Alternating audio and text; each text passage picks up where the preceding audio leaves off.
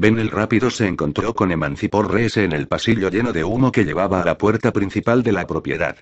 El criado se había envuelto la mitad inferior de la cara con un paño y los ojos le lloraban cuando los entrecerró para mirar al mago. Tus amos requieren tu atención, Emancipor. ¿Están vivos? Por supuesto. Aunque la inhalación de humo. El sirviente pasó junto a Ben el rápido con un empujón. ¿Pero qué os pasa a todos? Ladró, ¿a qué te refieres? Preguntó el malazano tras él. Emancipor se giró un poco. ¿No es obvio? Cuando intentas aplastar a una avispa y la mandas al suelo, luego utilizas el tacón, ¿no? De otro modo es muy probable que te pique. ¿Me estás animando a que mate a tus amos? Sois todos unos idiotas, por el embozado, eso es lo que sois. Limpia esto, Monkey. Friega eso. Entierra esto en el jardín. Haz los baúles, nos vamos a toda prisa. Esa es mi maldición, nadie los mata. ¿Creéis que me gusta mi trabajo? Idiotas. ¿Creéis? El anciano seguía rugiendo cuando Ben el rápido salió al patio. Talamandas lo esperaba en el umbral. Tiene razón, lo sabes. Cállate, le soltó el mago. En el patio, todos los guardias no muertos se habían caído de la pasarela de la muralla y yacían tirados en los adoquines, pero comenzaban a recuperar el movimiento. Los miembros se agitaban y crispaban. Como escarabajos con armadura tirados de espaldas. Será mejor que salgamos de aquí porque ahora sí que estoy agostado. Casi me había puesto junto a esa pared que destruiste, ¿sabes? Eso habría sido una pena, respondió Ben el rápido. Trepa de bordo, nos vamos. Al fin una sabia decisión. Bauchelain abrió los ojos y Emancipor lo miró. Estamos en el jardín, amo, dijo el sirviente. Los arrastré a usted y a Corval hasta aquí fuera. También apagué el fuego. Ahora tengo que abrir todas las ventanas. Muy bien, Emancipor gimió el nigromante de la barba gris después de un momento. Emancipor exclamó cuando el criado se dispuso a alejarse. Amo. Confieso. Cierta. Confusión. ¿Poseemos algún defecto crónico, Emancipor? Señor. Subestimar. Oh, da igual, Emancipor. Continúa con tus tareas, entonces. Sí, amo. Ah, y te has ganado una gratificación por tus esfuerzos, ¿qué deseas? El sirviente se quedó mirando a Bauchelain durante una docena de latidos y después sacudió la cabeza. No es nada, amo. Solo parte de mi trabajo. Y será mejor que lo haga. El nigromante levantó la cabeza y miró al anciano que regresaba con paso cansino al interior de la casa. Qué hombre tan modesto, dijo sin aliento. Después miró todo su cuerpo, raído y magullado, y lanzó un suspiro entrecortado. Me pregunto qué me quedará de mi guardarropa. Que él pudiera recordar, y dados los últimos acontecimientos, no mucho. Envuelto una vez más en sombras, Ben el rápido se abrió camino por la calle sembrada de basura. Buena parte de los fuegos se habían apagado solos o los habían extinguido y ni una sola de las estructuras que quedaban mostraban luz alguna tras las contraventanas o tras las ventanas abiertas. Las estrellas dominaban el cielo nocturno, aunque la oscuridad era la que regía la ciudad. Maldita sea, es espeluznante, susurró Talamandas. El mago gruñó en voz baja. Eso tiene su gracia, proviniendo como proviene de alguien que se ha pasado generaciones en una urna en medio de un túmulo. Los vagabundos como tú no saben apreciar la confianza y la familiaridad, dijo el monigote con un bufido sarcástico. La masa oscura del salón del vasallaje se interponía en el horizonte justo delante de ellos. La luz tenue de las teas de la plaza que había delante de la verja principal hacía destacar las piedras angulares de la estructura en un relieve apagado. Cuando entraron en una avenida que llevaba a la explanada, se encontraron con el primer grupo de vargastianos, los cuales rodeaban una pequeña hoguera hecha con mobiliario roto. Las lonas tendidas entre los edificios por toda la avenida convertían el pasaje posterior en una especie de túnel sorprendentemente parecido a las calles del mercado de siete ciudades. Había figuras echadas y durmiendo junto a los bordes de toda la calle. Varias hogueras pintaban con humo patrones moteados de luz en la parte baja de las lonas. Un buen número de vargastianos permanecían despiertos, vigilantes. Intenta pasar sin que te vean entre esa multitud, mago. murmuró Talamandas. Tendremos que dar un rodeo, suponiendo que todavía te aferres a ese extraño deseo de escabullirte como un ratón en una choza llena de gatos. Por si se te había olvidado, ese es mi pueblo. Cállate, le ordenó Ben el rápido por lo bajo. Considera esto otra prueba de nuestra asociación. Y de las sendas. ¿Y vamos a pasar directamente? Así es. ¿Con qué senda? Tris otra vez no, por favor, esos adoquines. No, no, terminaríamos empapados en sangre antigua. No iremos por debajo, talamandas. Iremos por arriba. Serk, la senda del firmamento. Creí que te habías agotado en esa propiedad. Así es. Estoy casi agotado. Podríamos sudar un poco en esta parte. Yo no sudo. Vamos a ver si es verdad, ¿te parece? El mago desveló la senda de Serk. Pocas alteraciones se discernían en la escena que los rodeaba. Luego, poco a poco, a medida que los ojos de Ben el rápido se acostumbraban, comenzó a detectar corrientes en el aire, las capas de frío y calor fluían paralelas al suelo, las espirales se enroscaban hacia el cielo entre los toldos, el rastro de figuras que pasaban, el recuerdo del calor de la piedra y la madera. Parece enferma, murmuró el monigote, ¿quieres nadar en esas corrientes? ¿Por qué no? Somos casi tan insustanciales como el aire que tenemos delante. Puedo conseguir que echemos a volar, pero luego el problema es mantenernos a flote. Tienes razón, a mí no me quedan reservas. Así que está en tus manos, Talamandas. ¿En mis manos? Yo no sé nada de Serk. Y tampoco te estoy pidiendo que aprendas. Lo que quiero es tu poder. Eso no formaba parte del trato. Ahora sí. El monigote cambió de postura y se crispó sobre el hombro de Ben el rápido. Al recurrir a mi poder, debilitas la protección que ofrezco contra el veneno. Y necesitamos encontrar ese umbral, Talamandas. Necesito saber qué puedo extraer de ti en una emergencia. ¿Hasta qué punto quiso saber el monigote crees que se complicará la situación cuando al fin desafíes al dios tullido? Esos planes tuyos tan secretos. No me extraña que los mantengas en secreto. Hubiera jurado que dijiste que estabas dispuesto a sacrificarte por la causa, ¿te echas atrás ahora? Ante semejante locura? Desde luego, hechicero. Ben el rápido sonrió para sí. Relájate, no estoy atizando una pira para quemarte. Ni tengo plan alguno de desafiar al dios tullido. No directamente. Ya he estado cara a cara con él una vez y es más que suficiente. Incluso así, hablaba en serio cuando me refería a que hay que averiguar el umbral. Y ahora quita el tapón, chamán, y veamos lo que podemos sacar. Talamandas siseó de furia, y después gruñó, pero asintió de mala gana. Ben el rápido se levantó del suelo y se deslizó por la corriente más cercana que barría toda la calle. El torrente era frío y se colaba por debajo de las lonas. Un momento antes de alcanzar la corriente inferior, el mago se alzó y se metió en la espiral de calor de uno de los fuegos. Salieron despedidos hacia arriba. Maldita sea. Soltó de repente Ben el rápido mientras giraba y daba brincos en la columna de calor. El mago apretó los dientes, recurrió al poder del monigote y encontró lo que siempre había sospechado. Del embozado. Total y absolutamente. De los dioses valgastianos apenas una gota de pis salado. Los malditos recién llegados están al límite de sus fuerzas. Me pregunto qué es lo que está explotando sus energías. Hay una carta en la baraja, en la casa de muerte, que ha cumplido un papel que lleva sin ejecutarse mucho, mucho tiempo. Los magos. Creo que acaba de encontrar una cara, una cara pintada en una estúpida bellota. Talamandas, quizá hayas cometido un terrible error. En cuanto a vosotros, dioses valgastianos, aquí tenéis un prudente consejo al que será mejor que prestéis atención en el futuro.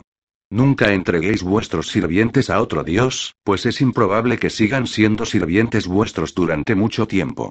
En su lugar, es muy posible que ese dios los convierta en armas. Dirigidas directamente contra vuestras espaldas. Queridos dioses valgastianos, estáis en un mundo de depredadores, mucho más desagradables que los que rondaban por ahí en el pasado. Por suerte para vosotros, me tenéis a mí. El mago recurrió a ese poder, con dureza. El monigote se retorció y las ramitas que tenía por dedos se hundieron en el hombro y el cuello del mago. En su mente, Ben el rápido cerró el puño implacable alrededor del poder del Señor de la Muerte, y tiró. Ven a mí, cabrón. Tenemos que hablar, tú y yo. Dentro de la mano cerrada estaba el vasto tejido de tela, que se estiraba y encogía. El aliento de la muerte fluía sobre el mago, una presencia innegable, cargada de rabia. Y entre las garras de un mortal, totalmente indefensa. Ben el rápido lanzó una carcajada que casi era un grudido. Para que hablen de umbrales. ¿Quieres aliarte conmigo, embozado? De acuerdo, estoy dispuesto a considerarlo, a pesar del engaño. Pero vas a tener que contarme lo que estás tramando. Maldito idiota. La voz del embozado era un trueno en el cráneo del mago, un trueno que descargaba oleadas de dolor. Más bajo dijo Ben el rápido entre dientes. O te arrastro por el barro y Fener no será el único dios que terminará convertido en presa fácil. Hay que anular la casa de las cadenas. El mago parpadeó, derribado por la afirmación del embozado. La casa de las cadenas. Ese es el veneno que estamos intentando extirpar, ¿verdad? La fiebre de Ascua. Las sendas infectadas. Hay que convencer al señor de la baraja, mortal. La casa del dios tullido está encontrando. Partidarios. Espera un momento. ¿Partidarios? ¿En el panteón? Traición, sí. Poliel, señora de la pestilencia, aspira al papel de consorte del rey de las cadenas. Han reclutado un heraldo. Un antiguo guerrero pretende convertirse en saqueador mientras que la casa ha encontrado, en una tierra lejana, a su espada mortal.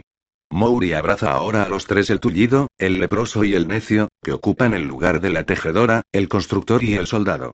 Y lo más inquietante de todo, un antiguo poder tiembla alrededor de la última de las temidas cartas. Mortal, el señor de la baraja no debe continuar ignorando la amenaza. Ben el rápido frunció el ceño. El capitán Parran no es de los míopes, embozado. De hecho, es muy probable que vea las cosas incluso con más claridad que tú. O al menos de forma bastante menos apasionada, y algo me dice que lo que va a hacer falta cuando llegue el momento de decidir es un razonamiento frío y lógico. En cualquier caso, la casa de las cadenas puede que sea tu problema, pero el veneno que ataca a las sendas es el mío. Eso y lo que le está haciendo a Asqua. Te han informado mal, mago, te están llevando por donde no es. No hallarás respuestas ni soluciones dentro del dominio painita, el vidente está en el centro de una historia muy distinta. Eso ya lo había supuesto, embozado. Incluso así, tengo intención de descubrir a ese cabrón, y su poder. Lo que no te servirá de nada. Eso es lo que tú te crees, respondió Ben el rápido con una gran sonrisa. Volveré a acudir a ti, embozado. ¿Y por qué debería responder? No has escuchado ni una sola palabra que. Las he escuchado, pero piensa lo siguiente, mi señor los dioses valgastianos quizás sean jóvenes e inexpertos, pero eso no durará mucho. Además, los dioses jóvenes son dioses peligrosos. Si los dejas marcados ahora, nunca olvidarán al que causó la herida. Te has ofrecido ayudar, así que será mejor que cumplas, embozado. Osas amenazarme. ¿Y quién es ahora el que no escucha?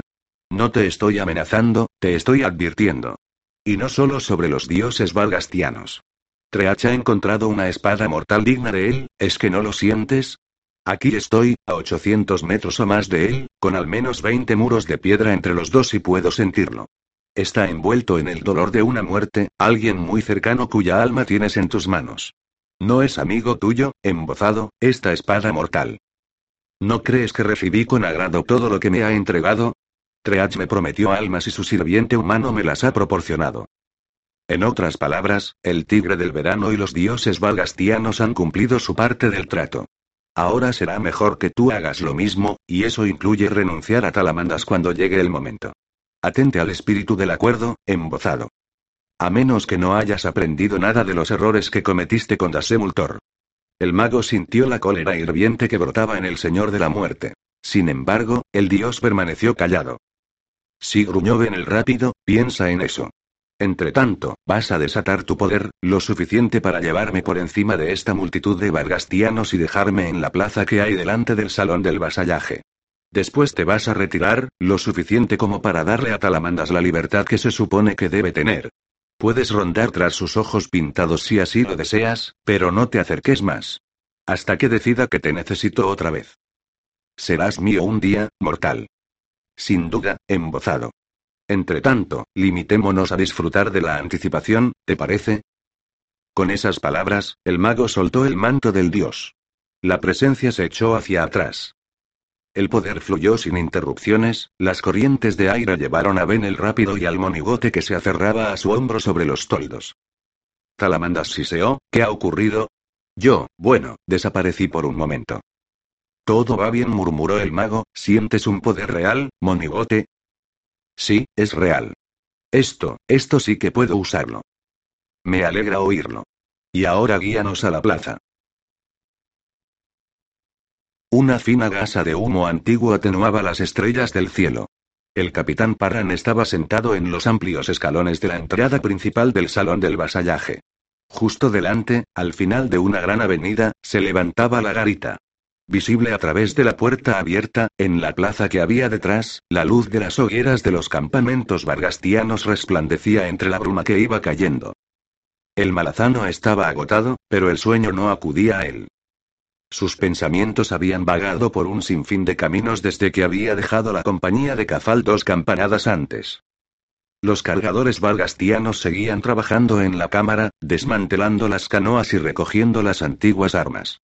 Fuera de esa sala y aparte de esa actividad, el salón del vasallaje parecía prácticamente desierto y sin vida. Los pasillos y corredores vacíos llevaron a Paran, sin poder evitarlo, a lo que imaginaba que sería la propiedad de sus padres en Unta en esos momentos, con su madre y su padre muertos, Felicín encadenada a una fila en alguna mina a miles de leguas de distancia y su querida hermana Tabore morando en una veintena de suntuosos aposentos en el Palacio de la Seine. Una casa sola con sus recuerdos, saqueada por sirvientes, guardias y ampones. ¿Pasaba la consejera alguna vez junto a ella en su caballo? ¿Regresaban sus pensamientos a ella en el curso de su ajetreado día? La consejera no era una persona que perdiera un solo momento en sentimentalismos.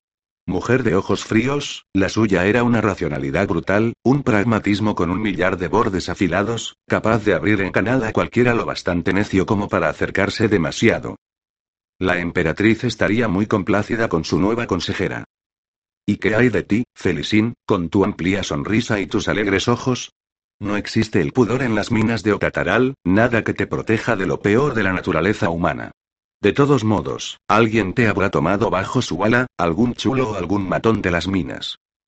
Una flor pisoteada en el suelo. Pero tu hermana tiene en mente sacarte de allí, eso lo sé. Es muy posible que haya metido un guardián o dos durante el tiempo que dure tu pena. Pero no va a rescatar a ninguna niña. Ya no. No habrá sonrisa y sí algo duro y mortal en lo que antes eran unos ojos alegres. Deberías haber encontrado otro modo, hermana. Dioses, deberías haber matado a Felicín directamente, le habrías hecho un favor.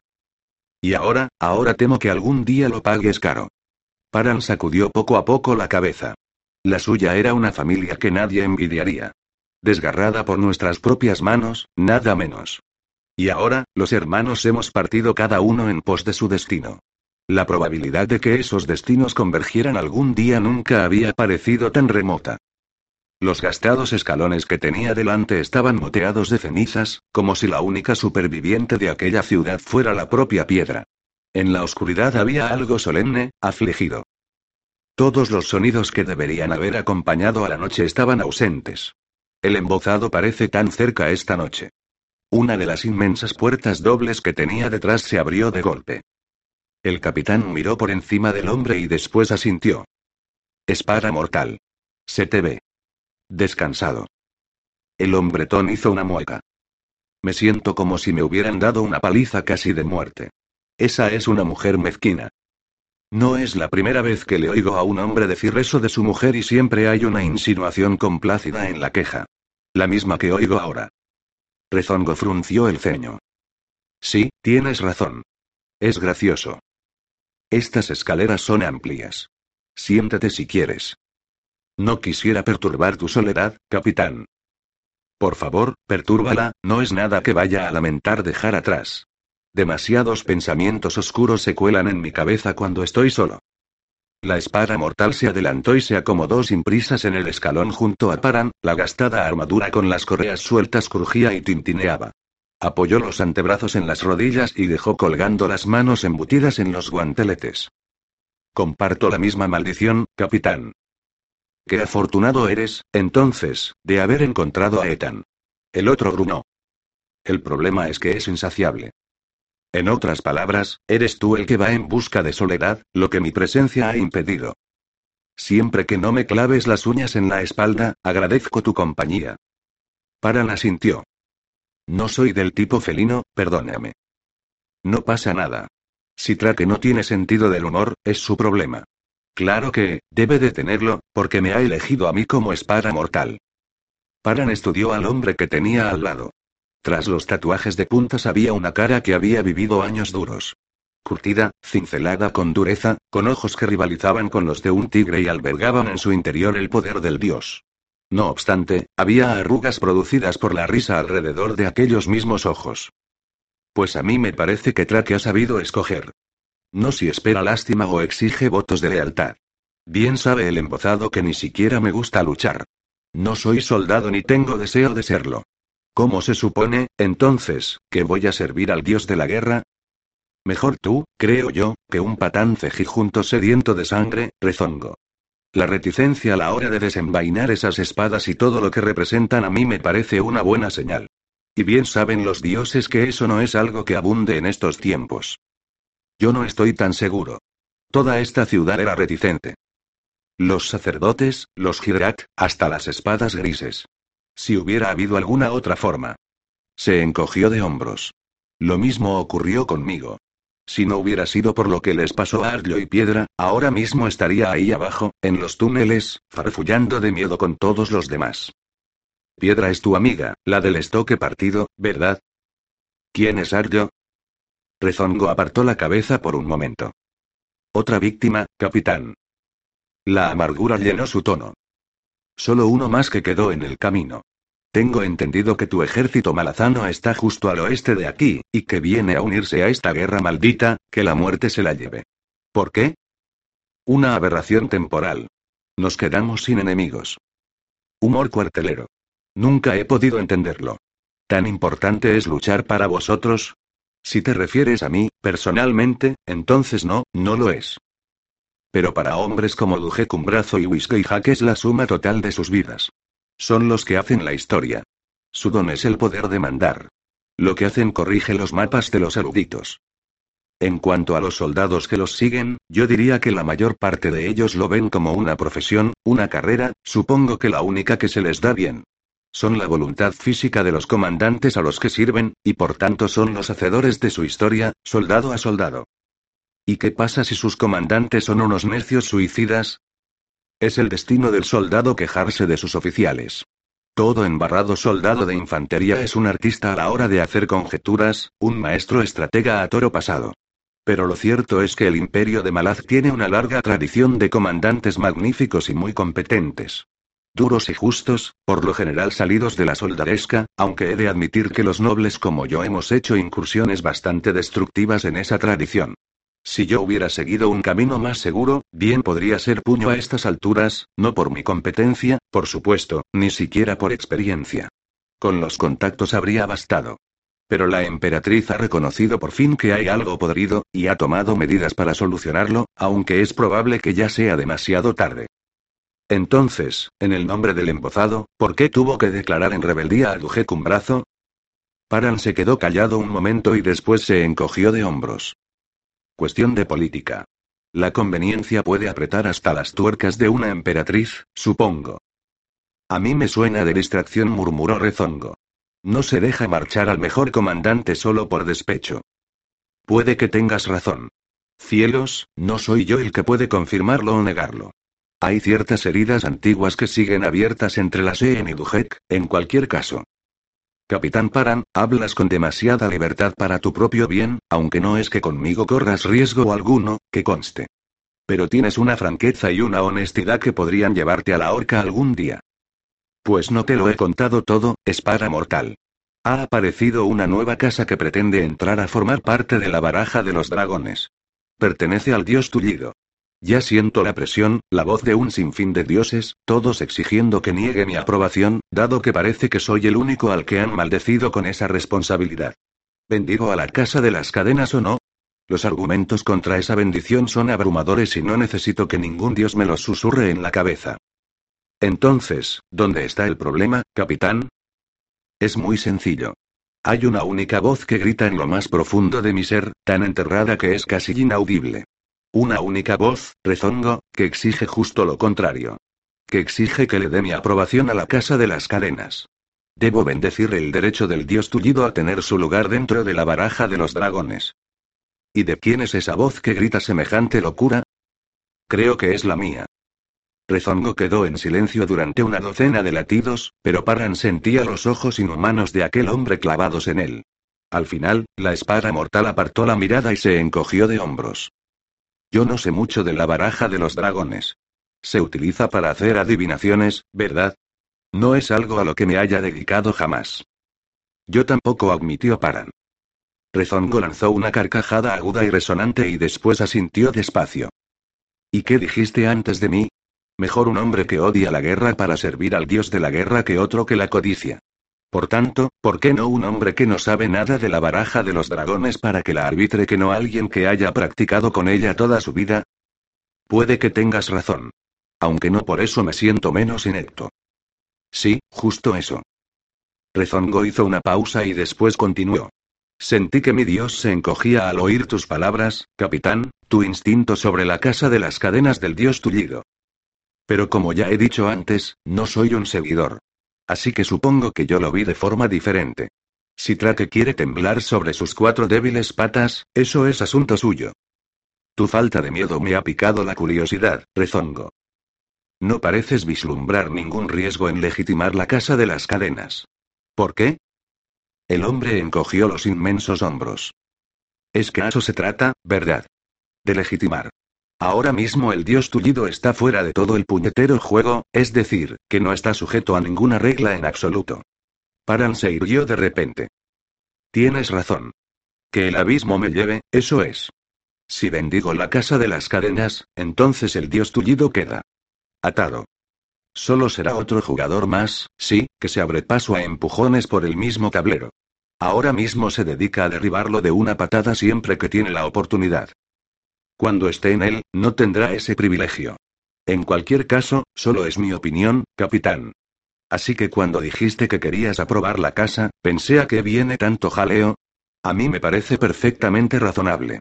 Los dioses pueden ser muy duros de mollera en ocasiones, diablos, quizá porque necesitan que los mortales pensemos con claridad cuando hace falta pensar con claridad. Escucha esa única voz, ese es mi consejo. Y es un buen consejo. Quizás, o quizá no. Puede que Treach y todos los demás dioses terminen asándome sobre los fuegos eternos del abismo por haberlo otorgado. Así tendré compañía, dijo Paran con una gran sonrisa. Menos mal que los dos odiamos la soledad. Eso es humor cuartelero, rezongo. Ah, ¿sí? Pues hablaba en serio, capitán. Ah. Rezongo lo miró. ¿Te lo has creído? Una corriente de aire frío bajó deslizándose y llevó a Ben el rápido a los adoquines arenosos de la plaza. La garita se cernía a una decena de metros. Tras ella, sentados uno al lado del otro en los escalones anchos y bajos del salón del vasallaje estaban el capitán Paran y la espada mortal. Justo los dos con los que quería hablar, murmuró el hechicero al abandonar la senda de Serk. Se acabaron las discusiones, por favor, respondió Talamandas desde su percha en el hombro de Ben el rápido. Esos dos son hombres poderosos. Relájate, dijo el hechicero.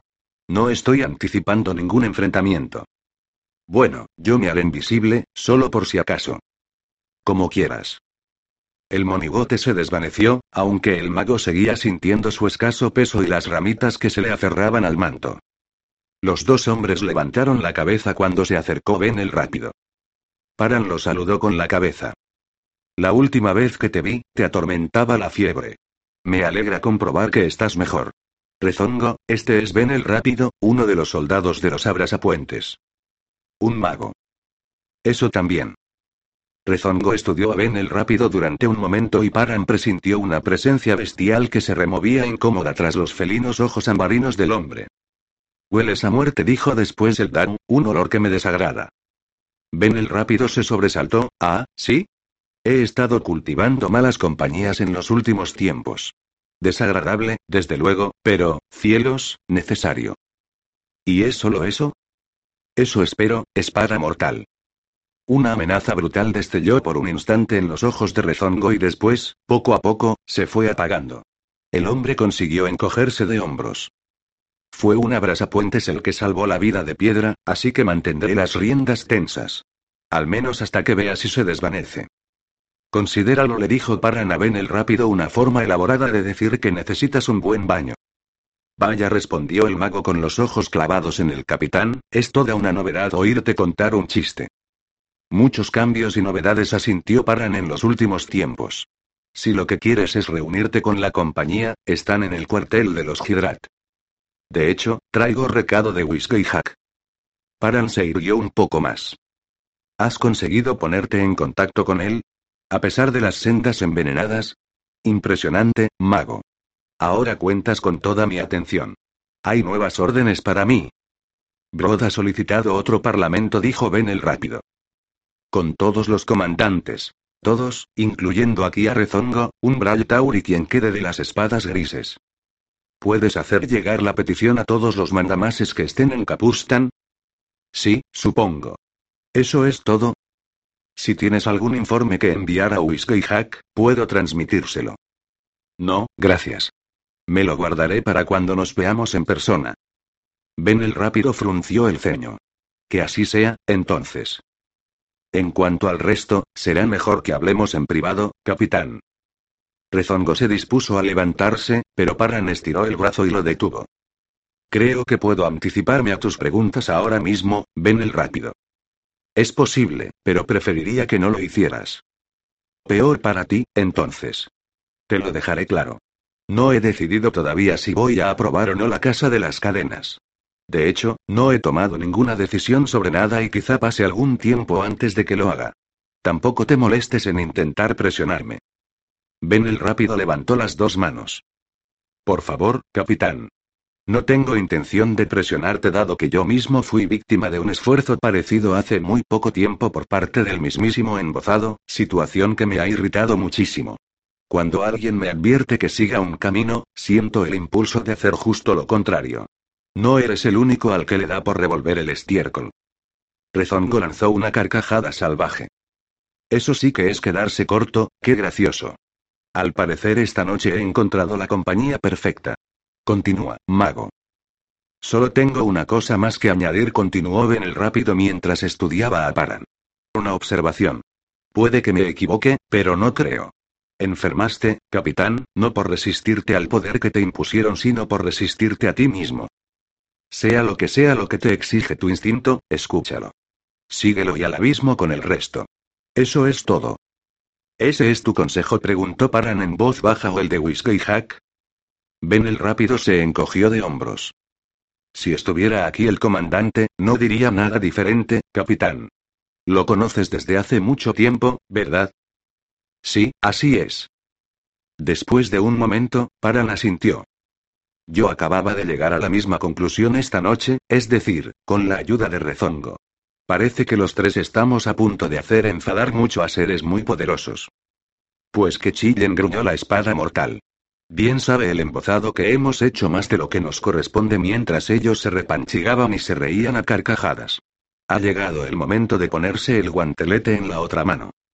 Ben el rápido suspiró por lo bajo. De acuerdo, embozado, no lo intenté de verdad, pero solo porque resultaba evidente que Paran no estaba por la labor de escucharte. Y quizá sepa por qué, ahora que lo pienso.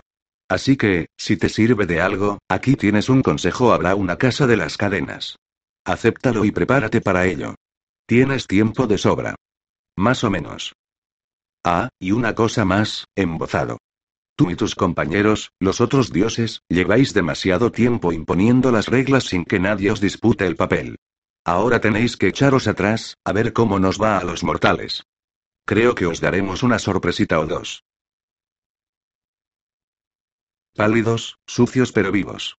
Los supervivientes de Capustan salieron de la boca del último pozo cuando el cielo comenzaba a perder luz al este, moradores blanqueados de las raíces de la ciudad, encogiéndose ante la luz de las teas al entrar tropezando en la explanada, donde se fueron apiñando como si se hubieran perdido en el lugar que en otro tiempo habían llamado hogar. El yunque del escudo, Ipkovian, se sentaba una vez más a horcajadas sobre su caballo de guerra, aunque cualquier movimiento brusco lo hacía tambalearse, la cabeza le daba vueltas de puro agotamiento y por el dolor de las heridas. Su tarea era ser visible, su único propósito era su presencia. Familiar, reconocible, tranquilizadora. Llegado el nuevo día, los sacerdotes del Consejo de Máscaras darían comienzo a una procesión que atravesaría la ciudad para añadir su propia presencia tranquilizadora que la autoridad permanecía en su sitio, que alguien estaba al cargo, que las cosas, la vida, podían comenzar de nuevo. Pero ahí, en la oscuridad callada un momento que Itkovian había elegido para mitigar el impacto de las ruinas que los rodeaban, con los sacerdotes sumidos en un profundo sueño en el salón del vasallaje, las espadas grises, en un número que alcanzaba los 319 en total cuando se incluía a los de los túneles, se apostaron en la boca de cada túnel y en cada cruce. Estaban allí para garantizar la ley marcial e impartir un orden sombrío en los procedimientos, pero su mayor valor, como bien sabía Itkovian, era psicológico. Somos los defensores. Y seguimos en pie. Mientras que el dolor era oscuridad, la victoria y todo lo que significaba era un tono gris que podía compararse con el amanecer, una mitigación de la opresión que era la pérdida y de la devastación que poco a poco se iba revelando por todas partes. No había forma de suavizar el conflicto en el interior de todos y cada uno de los supervivientes, la brutal aleatoriedad del destino que atormentaba al espíritu, pero las espadas grises eran una presencia sencilla y sólida. Se habían convertido, en realidad, en el estandarte de la ciudad. ¿Y seguimos en pie? Una vez finalizada esa tarea, el contrato, en opinión de Itkovian, se podía dar por concluido.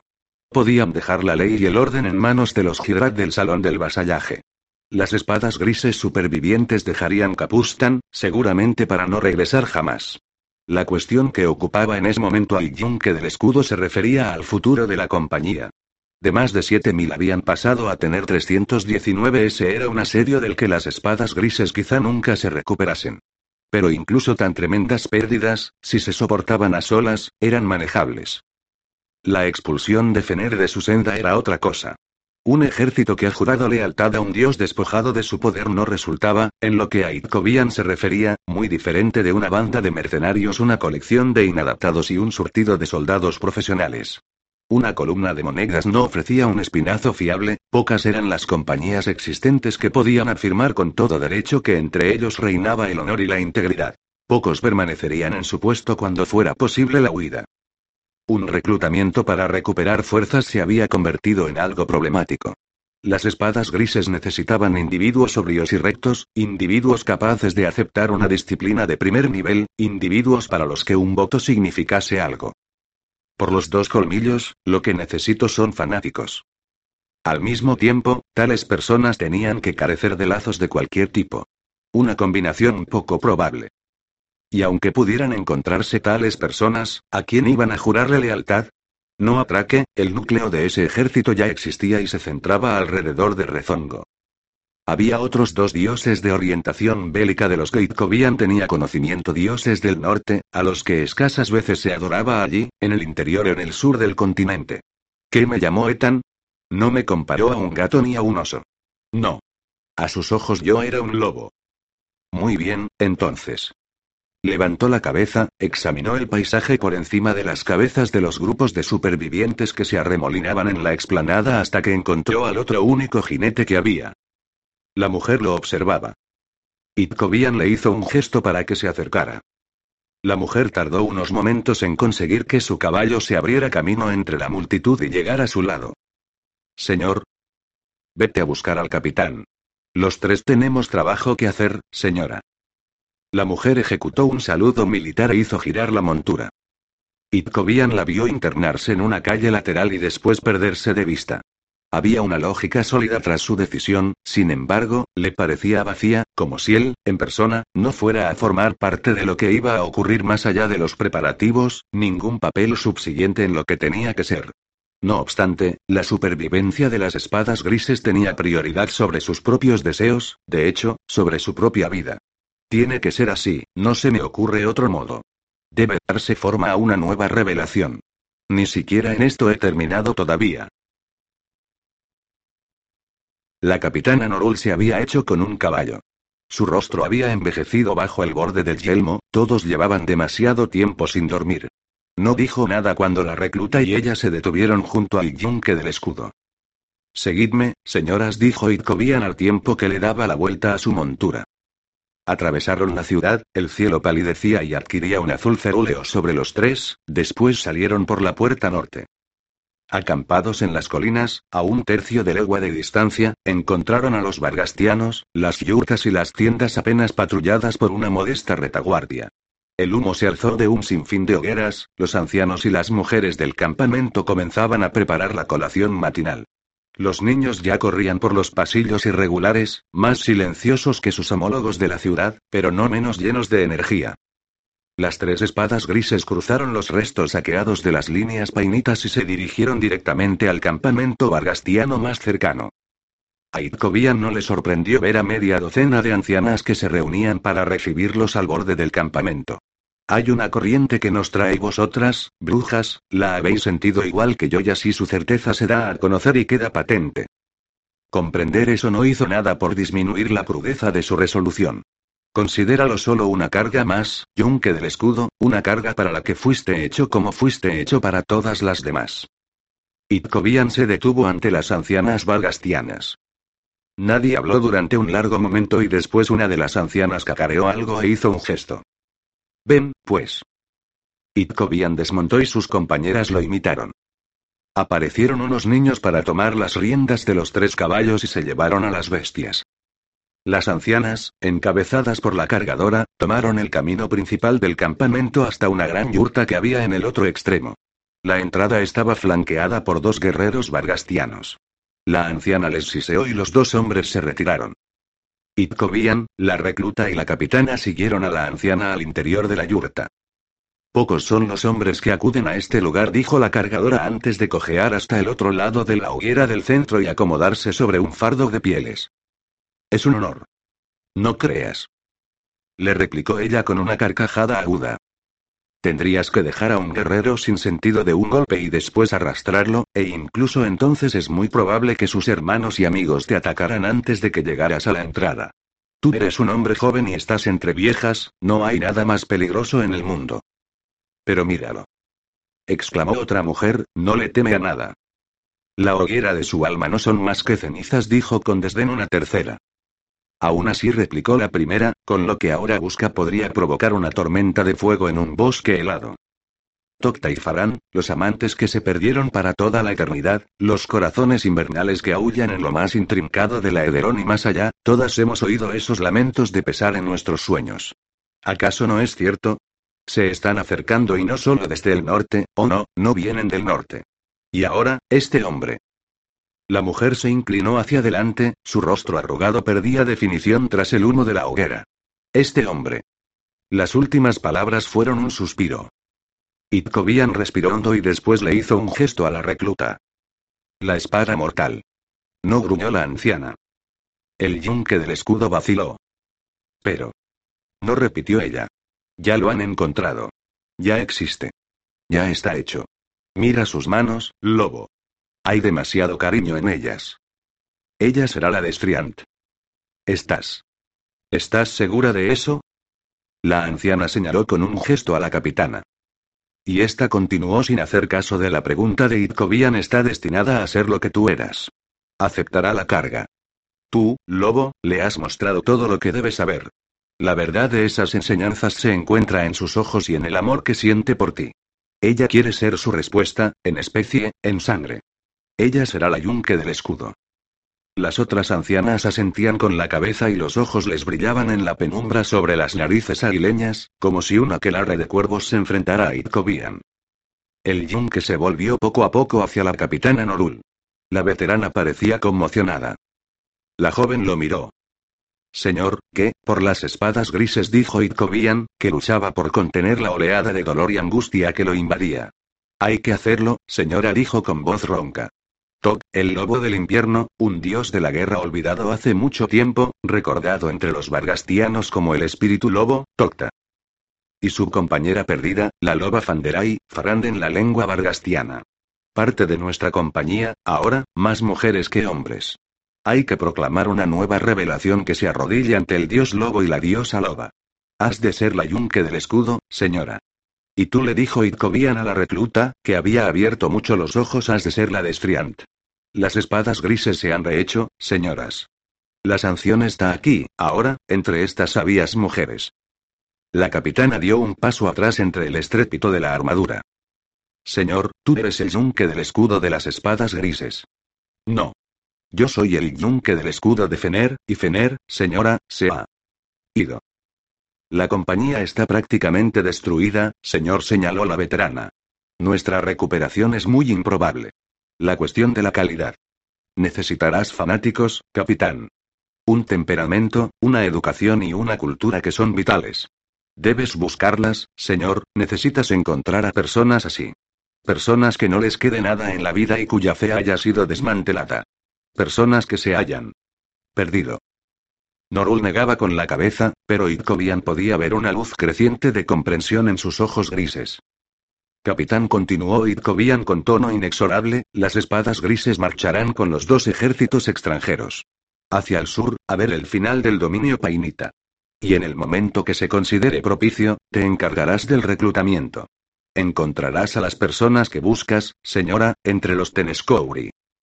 No temas, no te abandonaré todavía, amiga mía. Hay muchas cosas que debes aprender.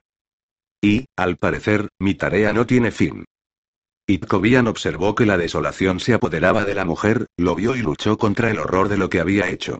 Había cosas que jamás deberían compartirse. Y ese es mi peor delito, pues para el título, para la carga que significa ser el yunque del escudo, no le permití elegir. No le he dado ninguna alternativa.